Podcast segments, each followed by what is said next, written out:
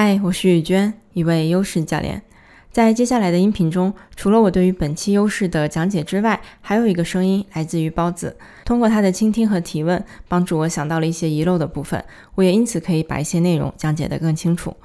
这个优势解读的系列内容来自于 Strength Profile 这份优势测评。如果你还不了解的话，可以去听听之前发布的《带你认识三份专业优势测评》那期内容。相信你点开这期音频，应该是对于我们即将讲解的优势有兴趣。那我们就直接开始吧。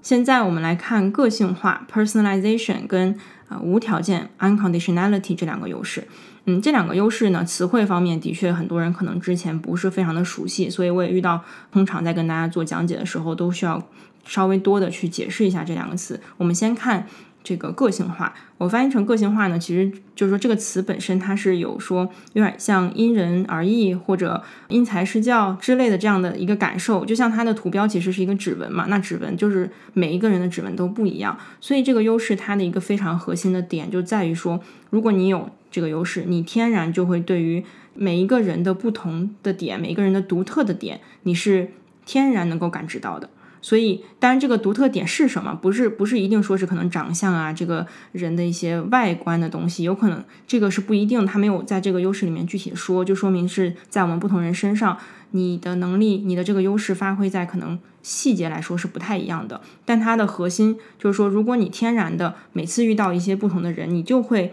用一些不同的方式，因为前提是你观察到了哦，他是一个不同的，他有某一些独特的点，所以你就会调整你自己的，不管是你说的话，你跟他的相处方式，还是你的一些行为等等的，去做这样的克制化的一个调整，这个东西可能是会非常微妙的。那大家可以去观察，如果它是你的优势，你你自然的能够对不同的人做出不同的反应，那你是靠什么做到？在你身上是什么样的体现？然后讲讲到这一点呢，我觉得就是要跟那个 unconditionality 做一点区分，因为它其实有一点相近的部分。但是呃，unconditionality 我这边翻译无条件，它因为这个词呢是在说你可以接受，不管不管别人是什么样的，他们有什么想法，你都可以接受他。所以这两个优势的那个相似的点，可能就在于它涉及到了人是不同的这一点。但是我们区分它的方式呢？刚才个性化是关于你知道它不同，所以你会用不同的方式面对它，应应应对它。但是无条件这个。跟你用什么方式去面对它没有关系，就你可能，假如你没有个性化这个优势，你可能是用一套方式去对待所有人的，但是因为你有无条件的这个优势，你在你心里面是接受他们的。这个无条件的优势在强调你的接受度，就你不会去评价他，觉得他这样是好还是不好，或者他这样你喜欢还是不喜欢，你更多就是一个整体的接纳感。所以这个优势通常我遇到很多人身上体现就是说。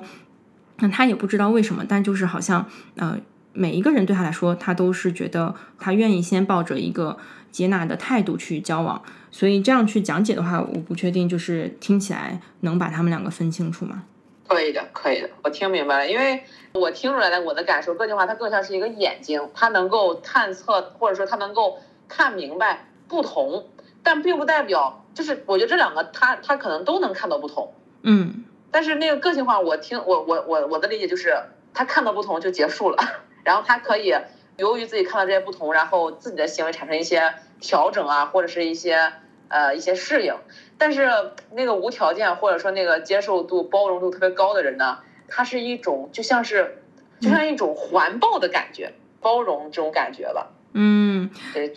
对对对，像像其实你刚刚讲那个，的确就是我刚刚也在仔细看它的那个英文的定义里面，就是呃个性化，它开头就是 notice，就是你看见对吧？你发觉觉察到这个不同，就就停在这儿了。它不包括你接受还是不接受，还是有任何的评价，这个都没关系。你只要能看到，就你就说明你有这个优势。然后无条件呢，他是说他上来就是接纳，就是你接受人的不同。所以他你刚刚说都能看见也不一定，就是只有无条件的人可能也看不到，他就是不管是什么样他都接受的一个感觉啊。那可能是因为我是百分之百有这个就这个个性化这个这个特质的。我可以分享一个我的一一个一个特别有意思的事情。我在跟别人用表情包的时候，包括一些非常微妙的一些打的字。然后我就会立刻能够就找到他那种感觉，然后和他去互动起来。因为我也发我跟我很多的朋友，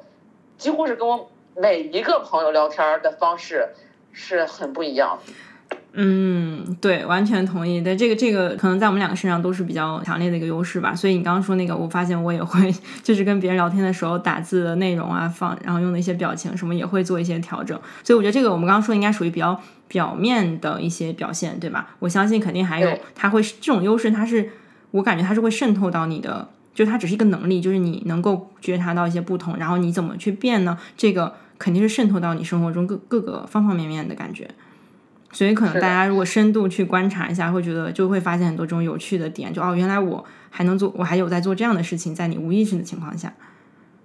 对，而且其实呃，我在做这个测评之前，就是很多人都觉得我特别关注教育，是因为我喜欢孩子，我喜欢小孩儿。我每次都跟他们解释，不是的，我真的我记得特别清楚，那个时候我才上高中，嗯，我就跟他们说，是因为我爱的是人。嗯，我我就是我希望的是每一个人他都可以成为他自己最好的样子，然后我是觉得人，如果你这个人已经长得很大了，那我可能影响不了你了，或者说呃我不能给你一些帮助或者给你一些启发了，但是孩子是可以的，所以说我才会对于。和孩子们去沟通，和孩子们交流会特别感兴趣。但 其实 内心的推动力是我很喜欢人这个东西，因为我知道每个人是不一样的，每个人他都有一个可以去达到那个最圆满的自己是不一样。所以，所以是个内在的推动力，并不是我很喜欢小孩，有时候我也不喜欢小孩，我会觉得他们一点也不可爱，长得也不好看。对，所以就是在你身上，这个个性化是比较明显的。然后无条件的话，你没有特别强的感受，对吧？对，甚至有时候我会有一点厌恶。其实说实话，就像我刚才说的，我并不是喜欢小，我会觉得他们长得也很丑，或者说啊，你会评价，嗯。对，我会反真的，我会我会这样。嗯，对对，其实这个就是我我就是会想要说这点，就是这两个优势虽然有相关性，但是他们真的其实每个优势都是这样，它真的可以独立存在于一个人身上，然后没有另外一个你觉得好像必须得相伴着存在的一个优势，没有这样的关系。所以这种就是大家可以去去判断，然后去理解说为什么它存在于你身上，因为接受自己最重要一步就是你知道原来是因为你有这个优势或者没有这个优势优势。啊，导致你喜欢做哪些事，不喜欢做哪些事，其实这些都是我们自己探索自己的一些很重要的点。嗯，是的。